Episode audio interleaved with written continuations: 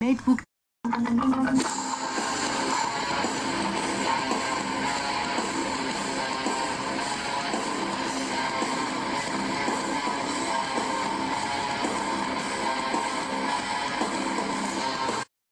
Hola a todo nuestro público de nuestro podcast de los deportivos de la UPC. En esta oportunidad nos volvemos a juntar, pero para hablar también de un deporte como de las anteriores veces. En este caso el deporte escogido es el de las artes marciales mixtas. Como todos conocemos, uno que otro nombre de diversos peleadores de diversas categorías. Es por eso que en esta oportunidad hablaremos sobre la UFC. Dándoles un poco de contexto, la UFC como la conocemos es de peleas, no de peleas ficticias como en otros lados. Estas son peleas reales donde hay noqueos, sangre, derribos, exigencia, asombro y en algunos casos la muerte. Si hablamos de lo ya mencionado, tengo que mencionar el significado de sus siglas. The Ultimate Fighting Championships, que en un inicio era UFC número 1. Eh, The Beginning, en español, el principio el cual tuvo como fecha de primer evento un 12 de noviembre, hace algunos días atrás, pero en el año de 1993, en el Sports Arena de la ciudad de Denver, en Colorado, en el país estadounidense. Así, hablemos del inicio del UFC número 1. Este tuvo como luchadores a un total de 8 los cuales no los dividían por peso ni nada a comparación de hoy. En este caso solo ingresaban al octágono y la pelea era un solo round sin ningún tiempo algo como que el que no puede quedarse en pie pierda. Pero por el lado de la recompensa eran una suma módica de 50 mil dólares. Por lo mencionado no eran necesarios jueces, ya que era muy obvio quién ganaba, el que estaba en pie o el que lo había derribado a su contrincante y lo dejaba en knockout. Si hablamos de la UFC, se nos vienen diversos nombres a la mente de los luchadores, que son de lo mejor en cada una de sus categorías correspondientes. Entre ellos se encuentran George St. Pierre, que ganó los campeonatos de la UFC en las divisiones de peso welter y peso medio, además que es considerado por muchos como el mejor luchador de la historia de la MMA. Es ruso, Khabib Nurmagomedov es el campeón de la división de peso ligero de la UFC que más tiempo lleva reinando y que reinó.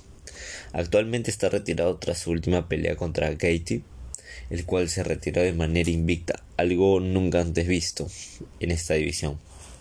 También se nos viene a la mente el gran Anderson Silva, que posee récord de mayor permanencia del título de la UFC con 2.457 días.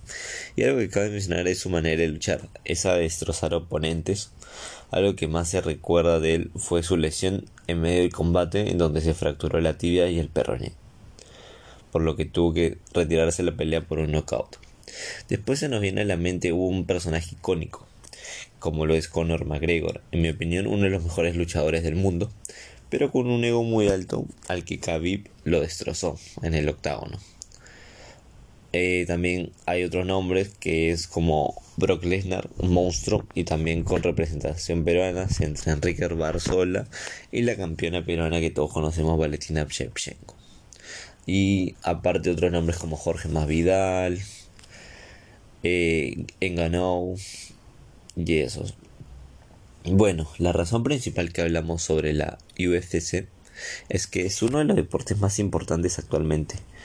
¿Por qué? Se preguntarán. Por todo lo que genera los fanáticos, ya que esto se involucra mucho a nivel, tan, a nivel mundial. Y a la vez el dinero que recauda para su empresa como para los luchadores. De esta manera, en el segundo punto por hablar, trataremos sobre el marketing dentro de la UFC y todo lo que puede ganar ellos y Dana White, que es el gerente de todo esto. Hablando del marketing, existen diferentes estrategias que ayudaron en su momento a generar tendencia y mayor reconocimiento a nivel mundial de este deporte en todos los países del mundo, en las que se encuentran el BTL dentro del octágono. Eso significa que al haber un mayor número de aficionados de artes marciales mixtas son afines al UFC, estos llegarán a diferentes territorios a nivel mundial. Esto generó aún más el interés de la persona y el deseo entre el público de cada uno de los países en asistir. Otra acción fue el patrocinio que fue apoyado como marcas como Monster, Cerveza Modelo, Toyota Tires, entre otros también tuvo una mayor exposición. Y la última, que con ayuda de sus patrocinadores y sus publicaciones, la conversación en torno a UFC se aumentó, incrementó y contribuyó que se mantuviera como tendencia durante varios años hasta el día de hoy. Ya hablando sobre los ingresos en este deporte, todos se preguntarán de dónde vienen. Algo breve para que lo entiendan y algo conciso. El negocio de todo esto está en las peleas, pero puede depender cuánto se viven ellos entre bonos, patrocinios y popularidad. También hay que mencionar los pay-per-view, que son eventos prepagados de forma exclusiva a algunas personas, en donde un caso es en el UFC 229, Dana White, presidente de la UFC, aseguró que obtuvieron más de 3 millones de dólares en pago por evento a ver a, a Conor McGregor y a Khabib Nurmagomedov. Entre los pagos se encuentran primero en la lista Conor McGregor con 15 millones, Alistair Overeem con 9 millones, Khabib Nurmagomedov con 8 millones, Anderson Silva y Michael Bisping con 8 y 7 millones. Muy poca la cifra, ¿no? Eh,